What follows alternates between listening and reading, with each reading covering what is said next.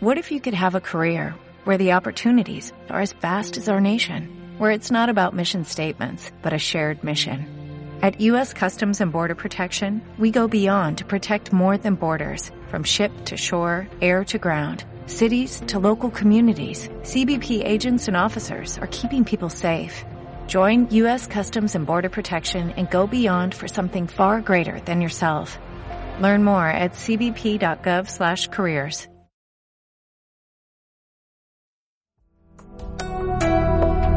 Emisora Casa del Alma. Puedes escucharnos por www.casadelalma.net. Bueno, ya estamos por acá transmitiendo. Vamos a esperar a que se conecten algunas personas para poder iniciar este live del día de hoy. El alma es la casa de todos. Bienvenido nuevamente a todas las personas que se unen por primera vez y a quienes nos han estado acompañando semana a semana en estos encuentros que hemos generado desde Casa del Alma para todos ustedes y pues también para nosotros porque ha sido verdaderamente un gusto poder compartir y acompañarnos y sentir su presencia en estos espacios tan bonitos que hemos estado compartiendo para hacer reflexiones de una nueva realidad. Mi nombre es Juan Diego Zapata y como siempre estoy encantado de poder acompañarlos y sentir su presencia tan bonita y tan valiosa para nosotros en este espacio que hemos denominado El alma es la casa de todos. Por acá veo que se empezaron a conectar algunas personas. Le damos la bienvenida a Lina.L González, Feamaba 1, Claudia Rivera también está por acá. Saludamos a Lisette Dem, Piedraíta Conecta y muchas más personas que van llegando a este live, El alma en la casa de todos. Recuerden que estamos dejando en nuestro feed estos live para que ustedes puedan disfrutar y volverse a conectar con ellos cuando lo consideren, cuando lo deseen. Están todos los live que hemos hecho ahí en nuestro feed y también lo pueden escuchar en la página que tenemos en www.casadelalma.net y también en Spotify en forma de podcast en nuestra emisora Casa del Alma. Para hoy eh, tenemos un tema también muy bonito, muy interesante y ya en un momentico les voy a contar eh, quién es nuestra invitada con la que vamos a estar conversando de este tema y es el tema de la espiritualidad en cuarentena, qué significado tiene a nivel espiritual este tiempo que estamos viviendo, qué aportes y qué aprendizajes también podemos sacar de esta nueva realidad. Para eso les traje una frase eh, muy bonita y creo que muy propicia para este espacio que vamos a compartir hoy y dice que la única manera de saber qué puedes hacer hacia afuera es ver hacia adentro. Dice un científico español que se llama José Esquinas. Muy bien, nuestra invitada de hoy entonces les cuento que es coach espiritual, es también coach neurobiológica y terapeuta ayurvédica. Además, practica y también imparte el tema del yoga y la meditación. Por acá la veo ya conectada, vamos a hacerle la invitación. Ella es Mónica López.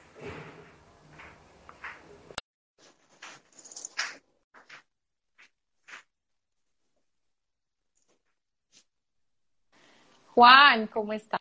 Hola Mónica, ¿cómo estás? Este viernes. Muy, muy bien. Qué bueno, claro que sí, Mónica. Pues nosotros contentos de poder tenerte en este viernes. Qué mejor manera de cerrar semana que hablando de estos temas tan interesantes. Gracias por estar con nosotros en este espacio hoy. Gracias por esta invitación. Pues la Casa del Alma ha sido eh, muy cercana a mi alma desde sus inicios hemos compartido diferentes espacios, entonces qué rico que podamos seguir creciendo y evolucionando juntos y sobre todo pues compartiendo lo que sabemos y lo que experimentamos con la gente. Claro que sí, Mónica, nuevamente te agradecemos. Y cuéntanos un poquito dónde andas, en qué parte estás, eh, qué has hecho en esta cuarentena, contextualízanos un poquito de cómo ha sido este tiempo para ti, por favor. Bueno, estoy en Medellín, eh, llevo aquí de regreso año y medio, Vine porque vine a tener a mi hija acá y bueno, en ese posparto nos llegó la cuarentena, entonces digamos que ha sido una extensión de la cuarentena del nacimiento de mi hija, eh, que no ha sido diferente, en realidad ha sido la cuarentena normal de un proceso de posparto, de un proceso de maternidad, es ir adentro para construir ese nuevo nido y eso ha sido como una extensión. Entonces ha sido un proceso de seguir buscando adentro, de seguir reconectándome pues como con estos nuevos roles que tengo, eh, proyectándome como a nuevas realidades en lo profesional, como mamá, como pareja.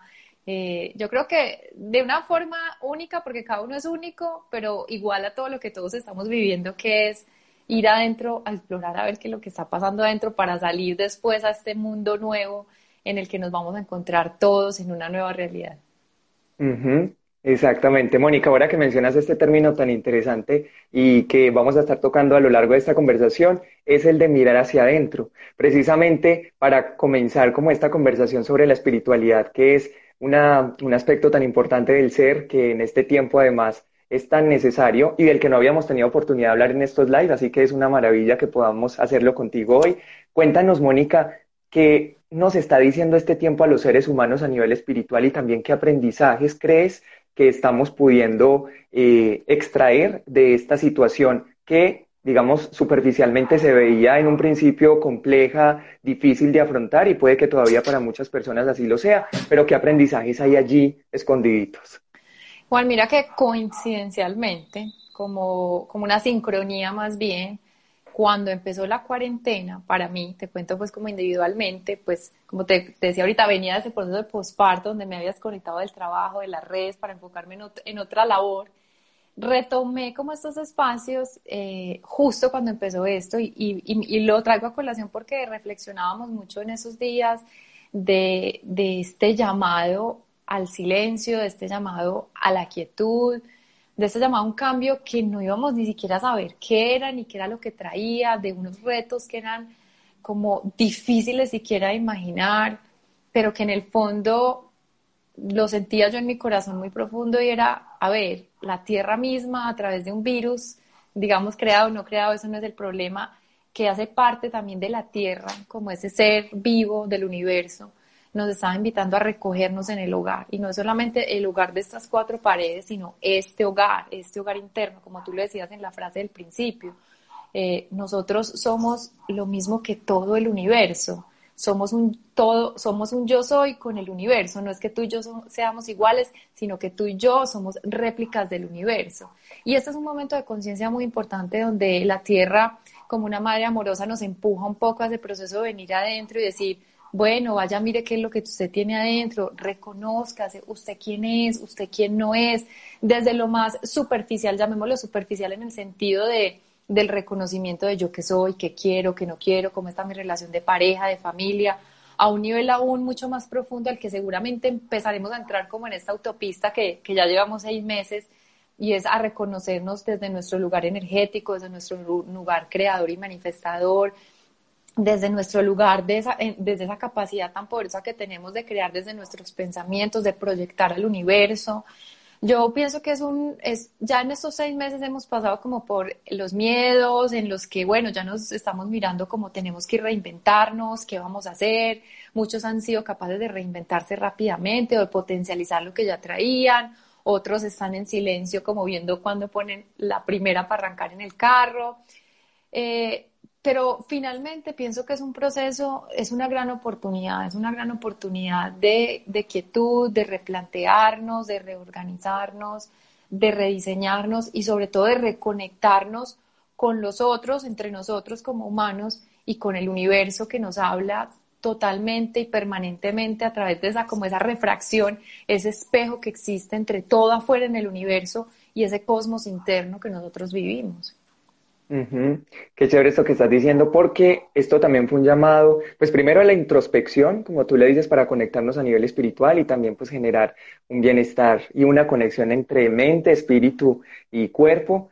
Eh, pero lo que tú dices de la solidaridad, nos hemos dado cuenta que eh, definitivamente hemos aprendido mucho a, sentir y a, y a tratar de, de mantener que eh, el hecho de que el otro esté bien, porque si yo estoy bien, el otro va a estar bien y básicamente esto nos está enseñando también a unirnos mucho más como humanidad. Eso está muy chévere. Eh, Mónica, hablando de eso, pues sin duda para muchas personas ha representado un reto, como tú le dices, unas personas quizá abordaron esto de una manera eh, o a un ritmo más rápido, se reinventaron en un tiempo pues como más más corto, hay personas que están asimilando todavía la situación y que están tratando de ir a su propio ritmo, pero para nadie es un secreto que el miedo ha sido uno de esos estados que hemos experimentado en algunos momentos de este tiempo, de esta nueva realidad, naturalmente porque nos tomó por sorpresa, pero cómo podemos desde la espiritualidad afrontar ese miedo, cómo salir de esa dimensión o por lo menos hacerse amigo de ella para que no se convierta en una carga este tiempo.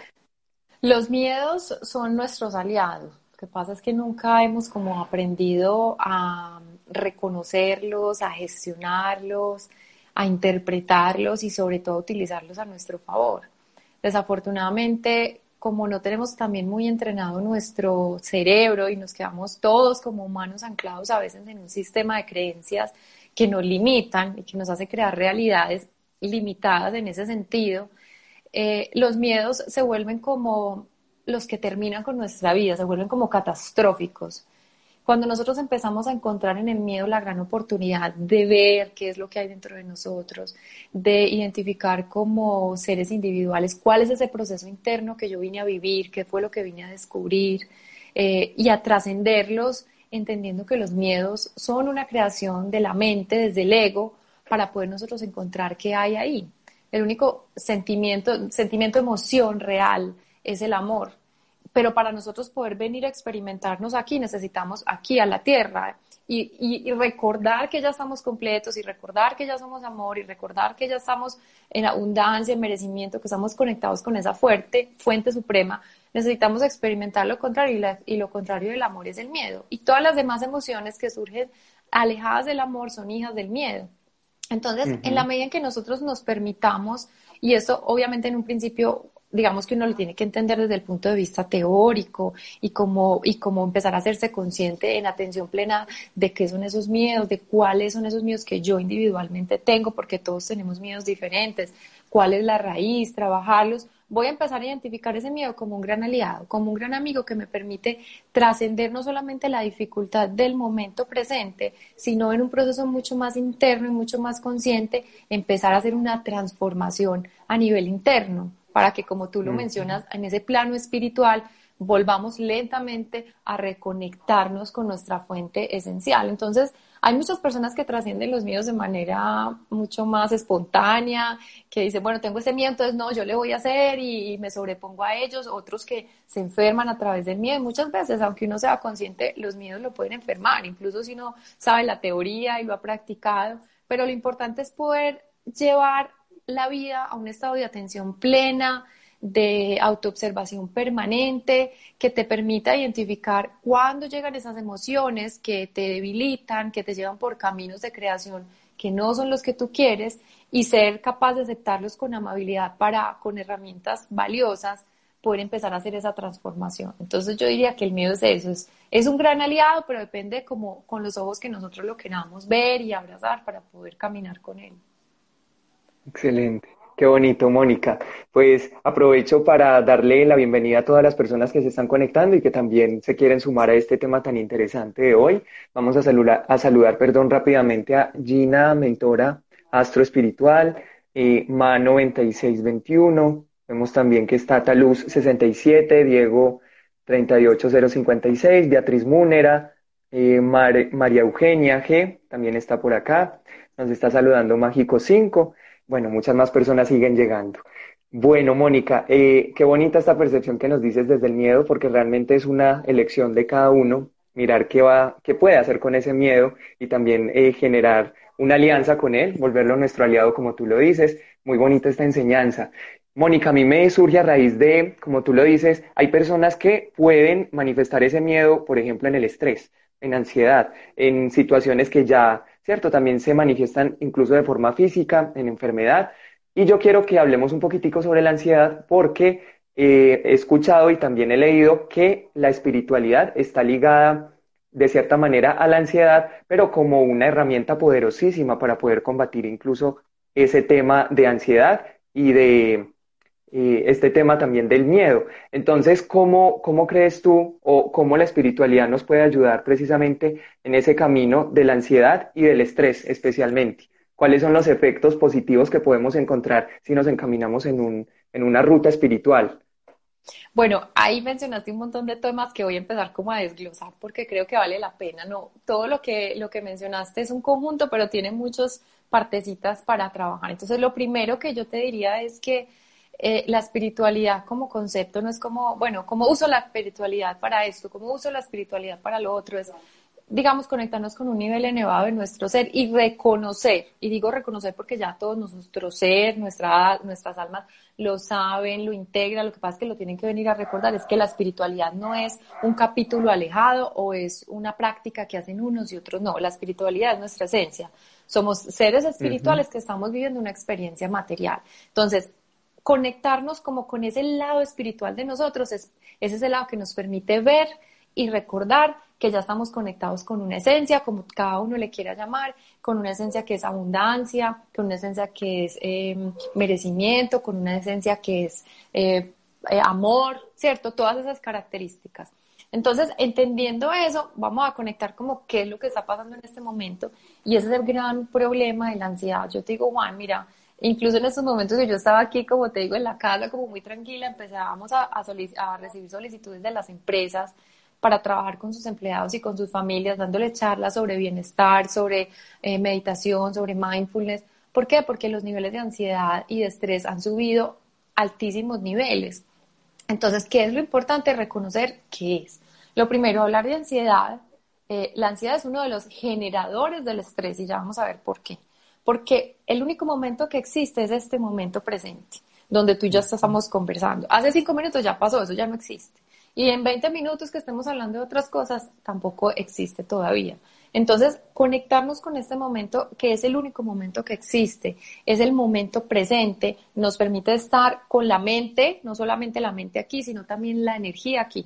Porque una de nuestras dimensiones es el cuerpo energético. Y cuando el cuerpo energético no está aquí presente, se va a otro lugar. Y eso es una enfermedad que, de la que sufre el ser humano por este último siglo y es estar todo el, mundo, todo el tiempo en el futuro. Entonces, cuando nosotros integramos a nuestra vida técnicas para tener atención plena, para estar aquí presentes, una de ellas la meditación, que la meditación se puede hacer de muchas formas, pero más allá de hacerlo en un momento de 30 segundos o una hora o lo que sea, es llevar mi vida a una vida de atención plena, a una vida en la que yo estoy consciente de mis pensamientos, mis palabras, mis actos, mis acciones, mis sensaciones, o sea, todo, me va a permitir darme cuenta cuando yo me vaya al futuro. Entonces, cuando yo estoy en el futuro, porque mi mente está allá, voy a ser más consciente también de poderme traer a este momento presente. Una técnica rápida para volver al momento presente. Y hoy la multitarea es lo que más nos está matando. Este celular, que además puedo tener 10 aplicaciones abiertas, estar chateando contigo, incluso haciendo un live, y aquí con una cosa y la otra, es en el momento en que yo me cache, como se dice, me capture la atención fuera de este momento presente, conectar la palabra y la acción me trae al momento presente. Entonces, por ejemplo, yo estoy comiendo, pero estoy en el celular. Entonces me doy cuenta, no, no, no, no, no. Entonces me repito comiendo, comiendo, comiendo, tres veces. ¿Qué va a hacer mi cerebro? Se va a dar cuenta que no está aquí, que está desfasado y se va a poder venir a este momento presente. Por supuesto, ahí ya que hay que hacer, empezar a utilizar nuestros cinco sentidos para decir, ok, ¿a qué huelen estos alimentos?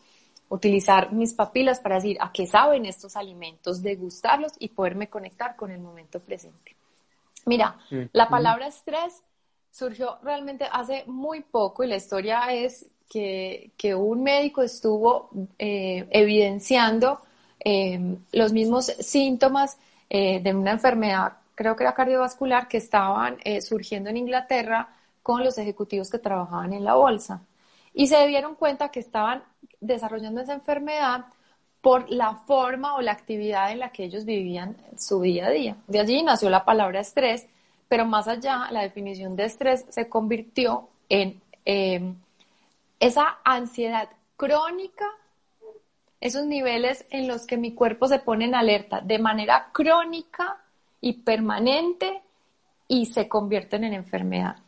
Cuando hay dos tipos de estrés, uno es el estrés adaptativo, ¿Qué es el estrés que tenemos? Pues, eh, no sé, me va a pisar un carro, salgo corriendo, ¿cierto? Es un estrés que me ayuda a salvar mi vida. El estrés que tiene el cuerpo cuando le da a la mamá la señal para incluso arriesgar su vida, o como es un caso que siempre se estudia en coaching de una señora que alzó un carro para poder sacar a su hijo, o sea, desarrolló esa fuerza, ese es un estrés adaptativo. Ese estrés viene, por ejemplo, de los animales. Si la cebra ve, y siempre pongo el mismo ejemplo porque me encanta la cebra, pero si la cebra ve que el león viene corriendo, ella genera un estrés, genera hormonas del estrés que le permiten correr a muchísima velocidad para poderse aislar y salvar su vida. Pero miren lo natural, la, la, cebra se va, corre kilómetros y a la hora ella no está diciendo, hey, ¿será que viene el león? Hey, no, a ella ya se le olvida, ¿cierto?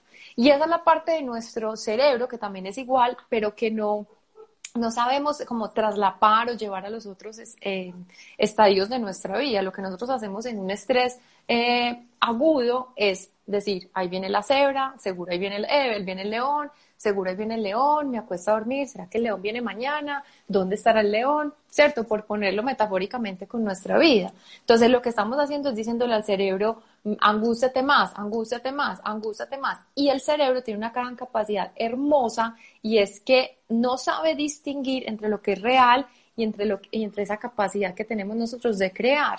Entonces, si yo todo el tiempo estoy diciendo, tengo miedo, me voy a enfermar del COVID, tengo miedo, me voy a enfermar del COVID, me visualizo, me visualizo, me visualizo en la clínica, me voy a morir, el cerebro no sabe, ¿esta si está enferma o no? Entonces, lo que hace es que emite en su cuerpo exactamente todas las reacciones que si en realidad estuviera enfermo, tal vez ni siquiera estoy enfermo, pero puede que se me debilite mi sistema inmunológico. Entonces, por eso es importante como, mira que todas estas prácticas de las que yo te estoy hablando, eso es espiritualidad, porque espiritualidad es ser consciente de cómo yo estoy viviendo mi vida, cómo con las herramientas que tenga, recibiendo mi vida presente con qué, con amabilidad y con aceptación. Y eso no quiere decir, ah, no, pues me tocó, no, es, ok, recibo con amabilidad esta situación que tengo, este miedo que tengo, y entonces digo, ¿qué herramientas puedo usar que ya conozco, que puedo empezar a buscar para transformarlas? Cuando nosotros nos damos cuenta que ese estrés se genera por los pensamientos que nosotros tenemos acerca de lo que nos estresa, o sea, acerca de lo que nos hace sufrir, nos damos cuenta que también tenemos la capacidad en nuestra mente de crear esas situaciones que sí queremos vivir.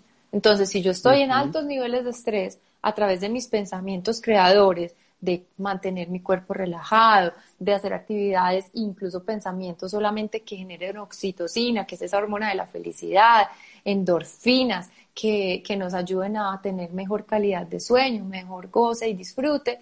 Son pequeños pasitos que nos van a ir llevando a convertir ese estrés eh, para que lo usemos a favor nuestro cuando lo necesitemos, un poco más de estrés adaptativo, pero que sin duda va a llegar en algún momento y que si yo soy observador del observador, o sea, observador de mí misma, viendo mi vida, voy a ser capaz de interferir y transformarla de la manera que yo deseo.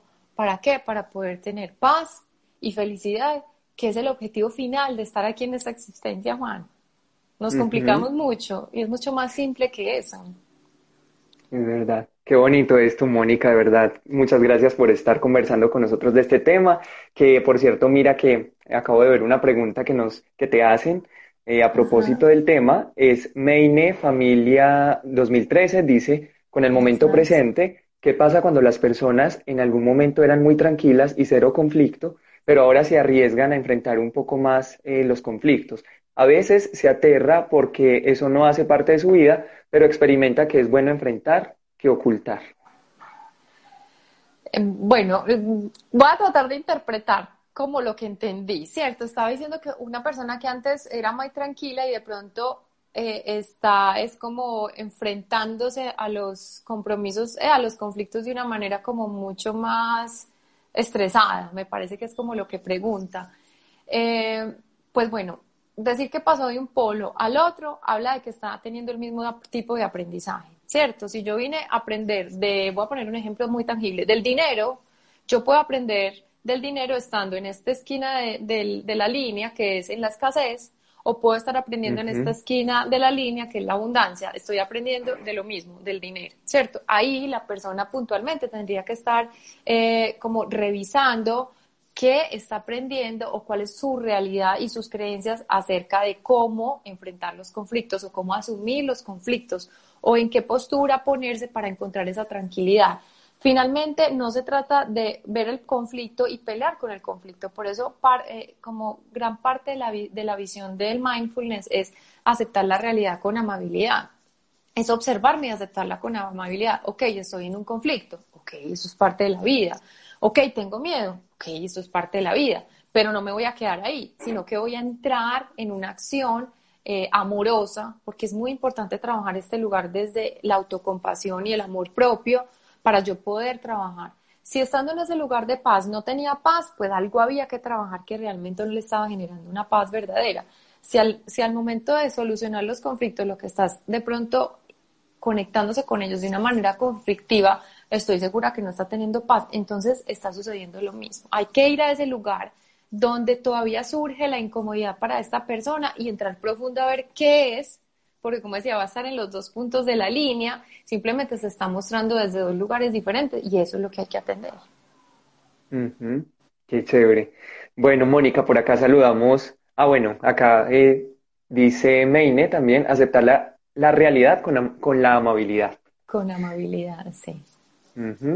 Mónica, mira, ahorita eh, nos estabas comentando que en esencia, obviamente somos seres espirituales, esa es nuestra esencia, pero hay herramientas que nos permiten y que están a nuestro alcance y que quizá no conocemos todas, pero que nos permiten sobrellevar mejor las situaciones de la vida en temas, por ejemplo, como el estrés, la ansiedad o enfrentarnos a situaciones nuevas como esta cuarentena. ¿Qué herramientas, por ejemplo, espirituales de las que tú practicas nos puedes compartir y además de las que tú eh, también te encargas a través del servicio de mostrarle a las personas y de llevarlas como por esos caminos que pueden hacer de su vida eh, o, o atraer a su vida un poco más de bienestar? ¿Cuáles son algunas de esas herramientas que nos puedes compartir, por ejemplo, para ponerlas en práctica en este tiempo. Y además ahorita al final eh, nos regalas tus redes sociales para que las personas también puedan conocer un poco más sobre lo que tú haces. Juan, hay una técnica milenaria, milenaria, milenaria que perdió como su valor un tiempo y que ahora creo que está sobrevalorada, sobrevalorada no en el sentido de que es muy buena, sino de, de que de pronto ha sido muy mercadeada y la gente se confunde para entender y es la meditación. O sea, eh, en, Oriente donde más se, se, se conectó esta práctica, eh, pues era una forma de vivir, ¿cierto? No, no necesitabas ser gurú, no necesitabas o no necesitas tener mayores estudios.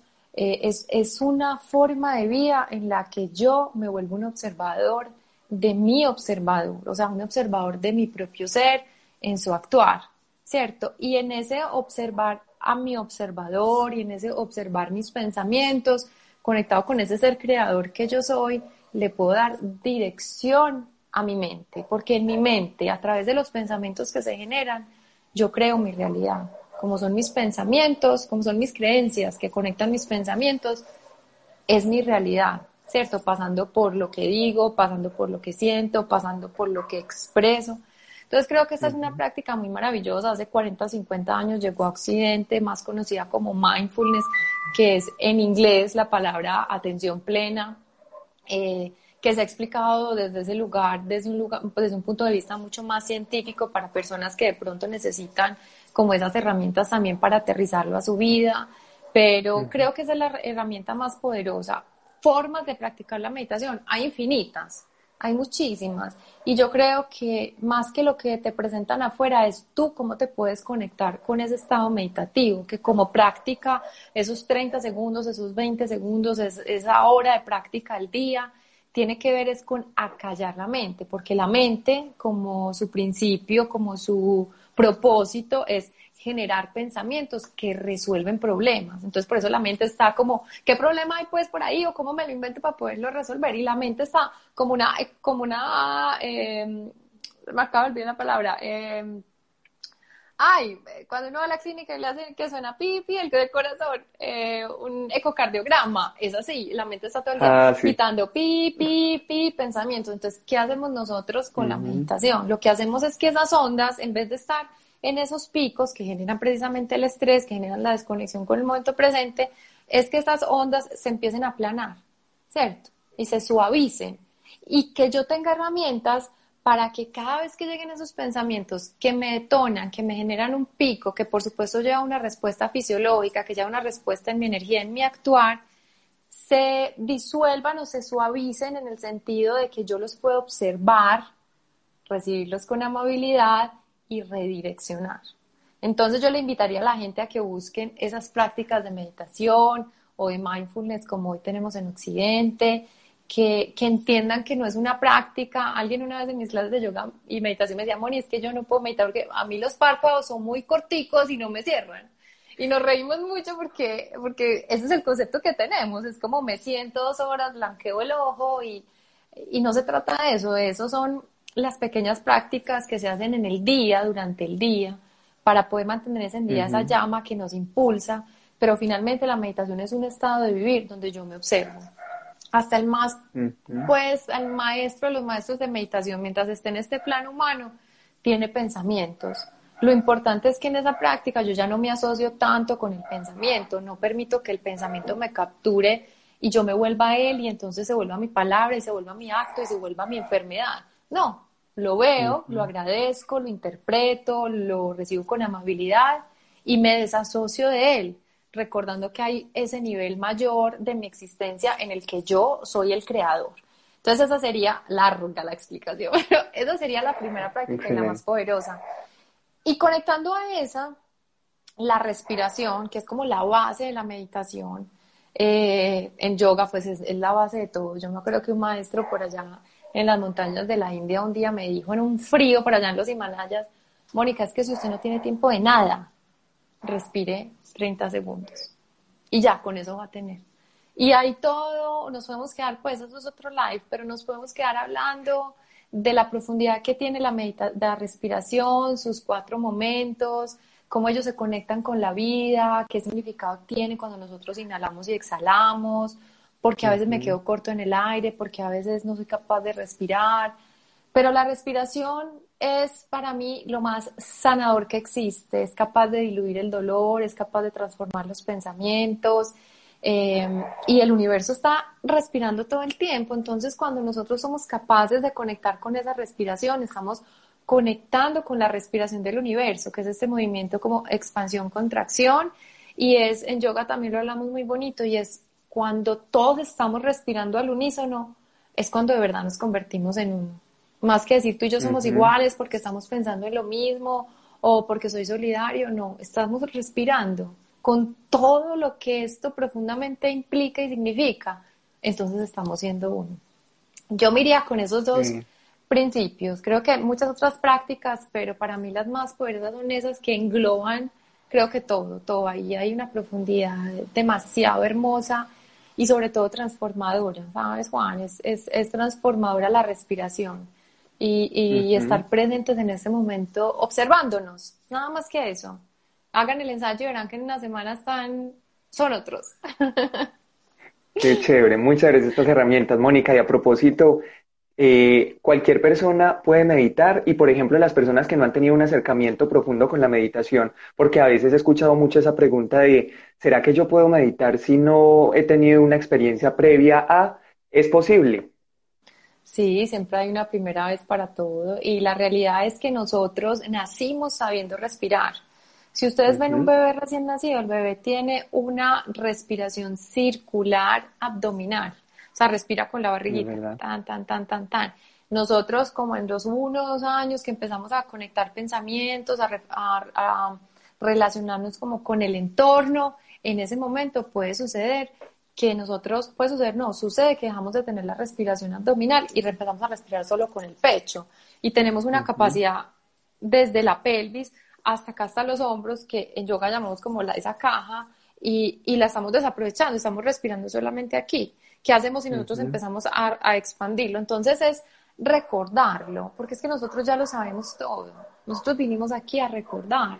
Tuvimos que disfrazarnos como de que no recordábamos eh, para poderlo recordar, como decíamos ahorita con el miedo y el amor. Entonces siempre hay un primer momento, eh, para algunas personas será más fácil que para otras, pero como es tan natural meditar y respirar las dos cosas, eh, se trata de la práctica. La práctica, 99% práctica, 1% teoría, como dicen en yoga. Así es, y así es la vida. Si yo me sé toda la teoría, pero nunca he practicado, pues no, no soy nadie, ¿cierto? La práctica es el maestro. Entonces sí, y digamos que para responderlo puntualmente, como hay tantas formas, pues hay que empezar a buscar con cuál me conecto yo, porque yo me conectaré con una, tú te conectarás con otra y es igual de buena y eficiente, pero como somos distintos, pues encontramos esos, esos lugares donde, donde hay esa conexión profunda de una manera diferente. Claro que sí.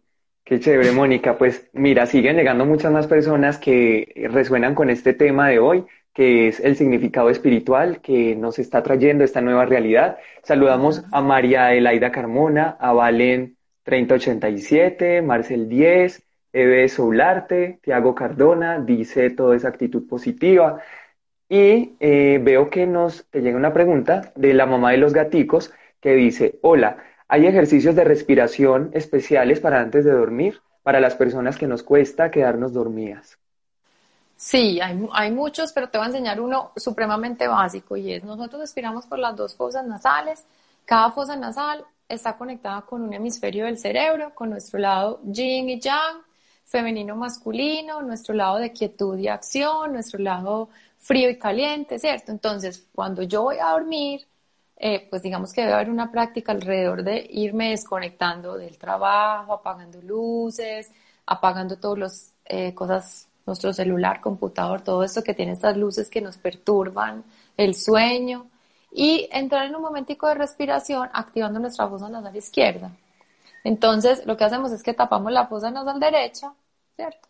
Y respiramos por la fosa nasal izquierda minuto, dos minutos, lo que vamos sintiendo. Eso lo que va a hacer es que nos va a llevar la, la, mente y el cuerpo a un estado de más calma y nos podemos ir relajando y durmiendo de esa manera. Mm, súper, qué buen tip.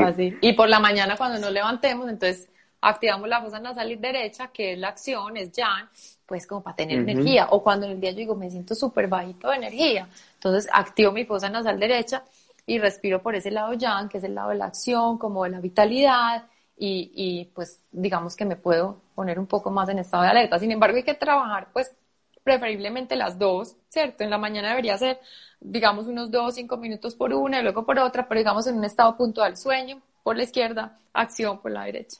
Ahí sí no se me olvida. Excelente. Mónica, en esta búsqueda de conectar la mente, el cuerpo y el espíritu, encontré eh, que además eh, manejas un tema muy interesante que es el tema de la Ayurveda. Me genera curiosidad y qué rico si nos puedes contar un poquitico en qué consiste y también cómo nos puede ayudar eh, consultar y empezar a, profundizar un poco en este tema de la Ayurveda, en, ese, en esa faceta espiritual. ¿En qué consiste? El ayurveda es la medicina tradicional india, es una medicina que tiene más de 5.000 años. Se dice que es la primera medicina que existió y es una medicina que es de nuevo conectada con un estilo de vida, es una medicina preventiva.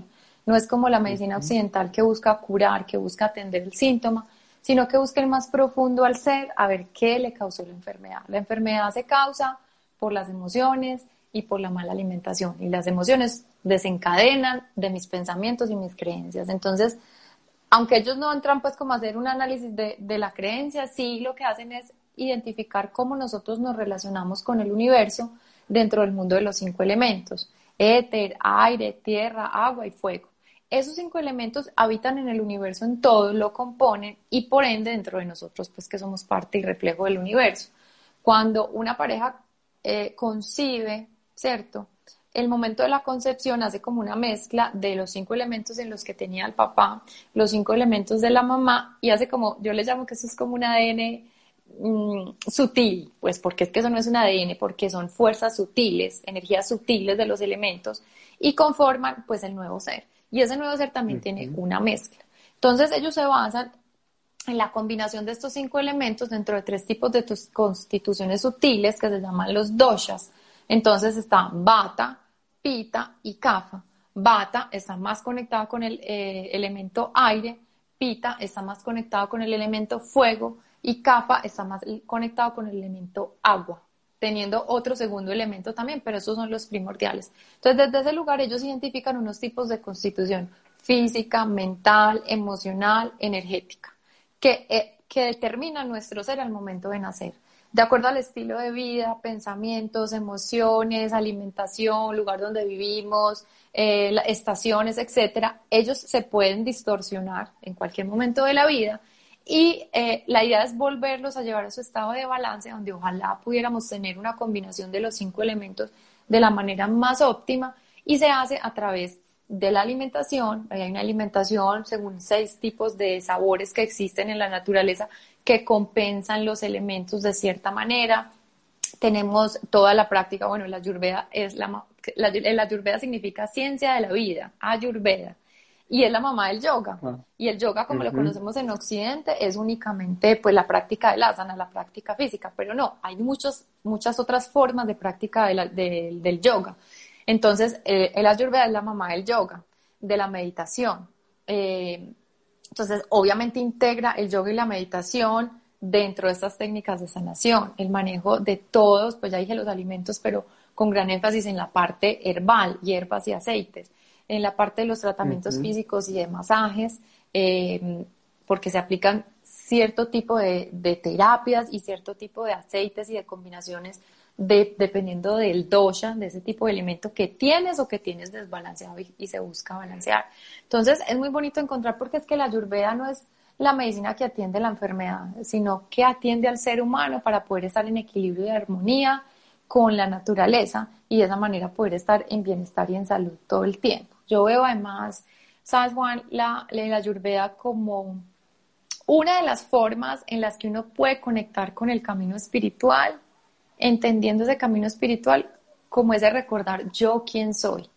¿Por qué? Porque cuando tú empiezas desde algo que pareciera tan simple, cuál es mi dosha, cuál es mi tipo de constitución, entonces yo empiezo a pensar, ah, bueno, este es el tipo de pensamientos que yo tengo, porque cada uno de esos doshas, por ejemplo, te voy a explicar, Bata, por tener más aire, hay mucho más aire en la cabeza. Entonces son personas más ansiosas. ¿Cierto? Pita tiene mucho más fuego, entonces son personas que balanceado puede ser más determinado, pero son las personas que cuando ese fuego está exacerbado, ya sabemos que son la fiera, el loco, la loca, histérico, que grita, pues por ponerlo en cosas muy tangibles. Y Cafa, cuando está balanceado, son, digamos, las personas Mm, armonizadoras, amorosas, pero desbalanceado, puede ser esa persona que, que es avara, que es perezosa, que es aletargada.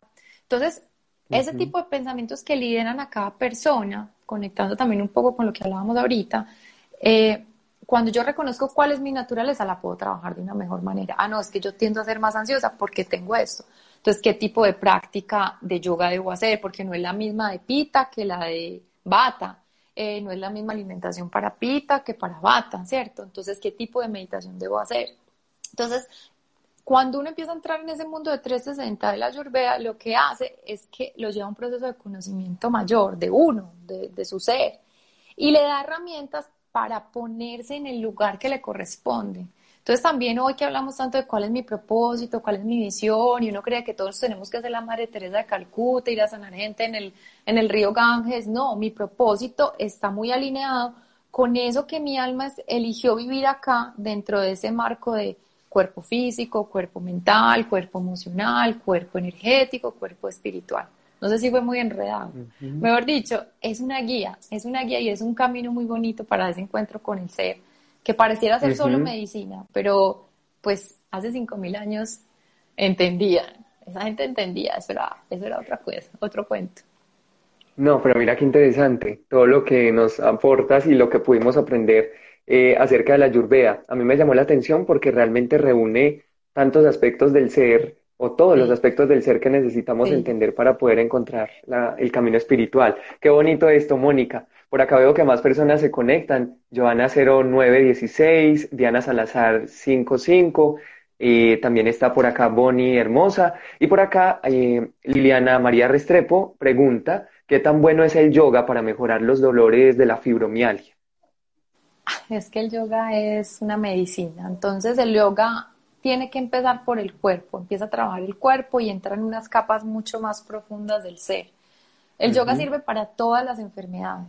Como te digo, debe ser acompañado porque cada enfermedad habla no solamente de un desbalance, de un dosha, de un elemento, sino también de un grupo de pensamientos que vienen de unas creencias que yo vine a, a transformar de manera individual y de un proceso que hablo yo como el plan del alma, que el alma eligió venir aquí a tener un aprendizaje. Entonces, es entender que esa enfermedad está sucediendo porque el alma decidió venir a aprender algo a través de ella, es importante ir a ver el sistema de creencias y pensamientos que hay y es importante acompañarla de una persona que te sepa guiar eh, cuál es el tipo de yoga que debes hacer para poder ir trabajando ese cuerpo físico. Pero sí, es que el yoga es una medicina.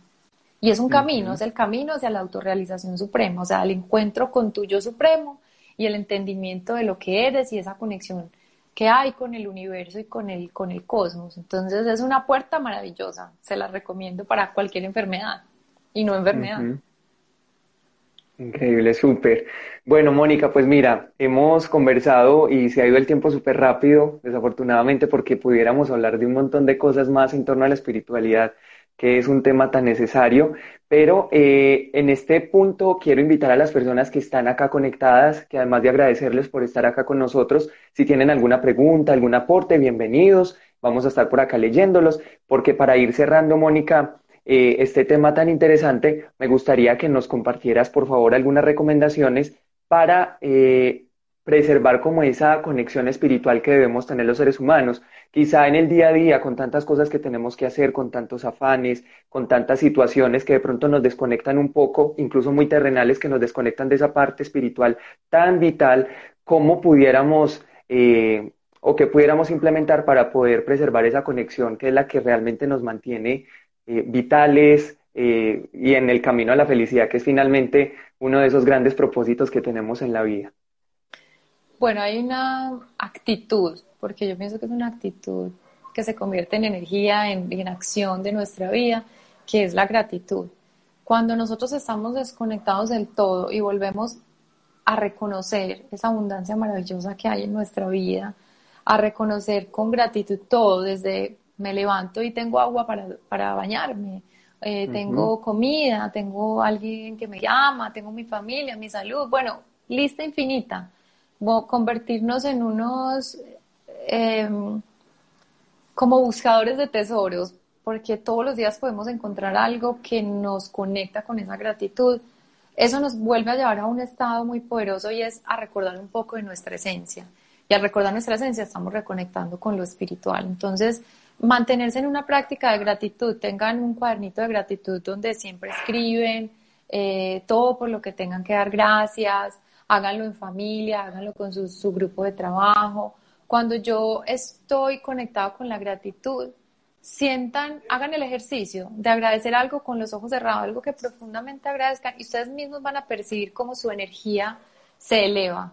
¿cierto? Y cuando nosotros estamos densos, estamos conectados con los pensamientos de este mundo tridimensional. Cuando nuestra energía se eleva, volvemos a estar conectados con la esencia y con la fuente.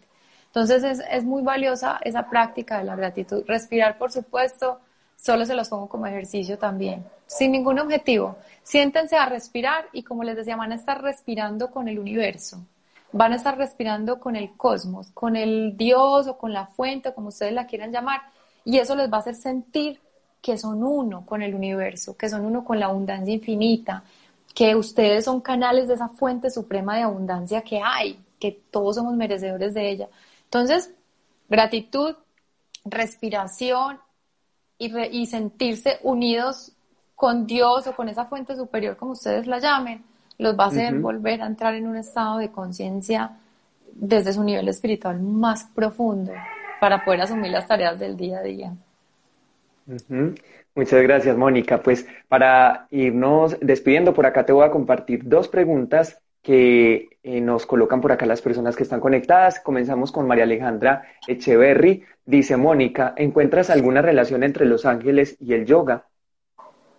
Ambos son caminos. Yo creo que, que nosotros como seres espirituales estamos en búsqueda del amor y son dos caminos. Los ángeles son energías de amor y el yoga es un camino que requiere amor y compasión infinita, autocompasión, y es un camino hacia la autorrealización. Entonces, eh, se pueden ver unidos o se pueden ver separados. Eso creo que es una mirada muy individual. Yo lo miro como desde un lugar de son camino, eh, son ayuda, son herramientas y nos llevan al encuentro con nuestro ser individual. Bueno, y por acá, Joana0916 dice, ¿cómo podemos empezar a meditar? Bueno, eso ya lo respondimos antes, pero le volveré a contar. Eh, la respiración, si quiere vuelve en el, live para ver cómo hicimos ese ejercicio de hablar de la respiración y buscar, buscar, buscar, o sea, hay que pedirle a la vida, bueno, quiero meditar, entonces empezar a buscar. Y cuando uno está listo, llega el maestro, o sea, una clase por YouTube o sea un maestro que se le aparece y que llegó a la India, eh, o que tus propios seres guías, tus ángeles te guíen. Cuando hay el deseo, el deseo moviliza la acción y el universo atiende ese deseo. Entonces lo primero es desear y empezar a buscar para que encuentren pues como las formas, porque hay muchas, hay muchas formas de empezar a meditar. Excelente. Pues sí, también la invitación para todos es que si quieren volver a ver el live o si se perdieron alguna parte, eh, vamos a dejarlo en el feed. También pueden escucharlo nuevamente a través de la emisora Casa del Alma el domingo a las 9 de la noche y ese mismo domingo a las 9 de la noche en el Facebook de Casa del Alma vamos a repetir esta entrevista o más bien esta conversación tan interesante que estamos teniendo con Mónica López. Mónica, muchas gracias por haber atendido eh, esta invitación, por haberte querido sumar y sobre todo por haber querido aportarnos tantos, eh, tantas herramientas valiosas en este tiempo y creo que siempre, porque el tema espiritual es amplio, es necesario y qué bonito haber podido entender un poco más cómo podemos buscar eh, esa conexión que siempre debemos tener con nuestra parte más esencial y espiritual. Gracias. Ay, gracias Juan, a ti, Alejo, a todos los del equipo de Casa del Alma eh, y gracias a los que hacen parte de este momento también y que se conectan, porque así es que juntos nos seguimos apoyando en estos momentos de, retos y de nuevas realidades. Así que infinitas gracias. Muchas gracias también. Agradecemos a quienes se conectaron. Eh, me gustaría mencionarlos a todos, pero afortunadamente fueron muchas las personas que se conectaron. Voy a mencionar algunos. Marlene Pérez, eh, gracias, soy todo ser. Aleja Hidalgo 7, Najit, también estuvo por acá. Manuela Moncada Maya, Mágico 5 dice me encantó, gracias, gracias a ti por haberte conectado. Eh, Andrea C. Giraldo, ¿quién más está por acá? Eh, Carito Díaz 8 dice gracias y Pérez Luz también está por acá. Gracias a todos y esperamos tenerlos en un próximo live la siguiente semana que ya les estaremos contando eh, acerca de nuestro invitado o invitada y también el tema que vamos a tratar. Un abrazo para todos, para ti también Mónica y ojalá te podamos tener nuevamente en otro espacio de Casa del Alma donde siempre has sido y serás bienvenida. Gracias, Juan. Bueno, y ahí les dejo mis redes sociales. Me pueden encontrar en Instagram como monilopez.live con F, eh, donde también estamos compartiendo información con otras personas. Eh, y en este momento, pues, de gran transformación, o sea, que nos seguimos viendo por este medio. Súper. Recuerden entonces las redes de Mónica y nos seguimos viendo. Live, exacto. Ajá. Perfecto. ¿Listo? Muchas gracias a todos. Nos volvemos a encontrar. Juan. Gracias. Chao, Mónica. A ti, que estés muy bien.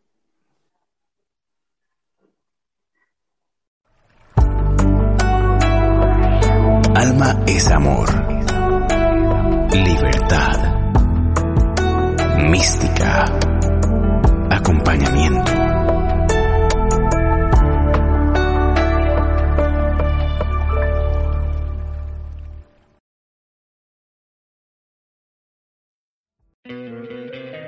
te encantaría tener 100 dólares extra en tu bolsillo?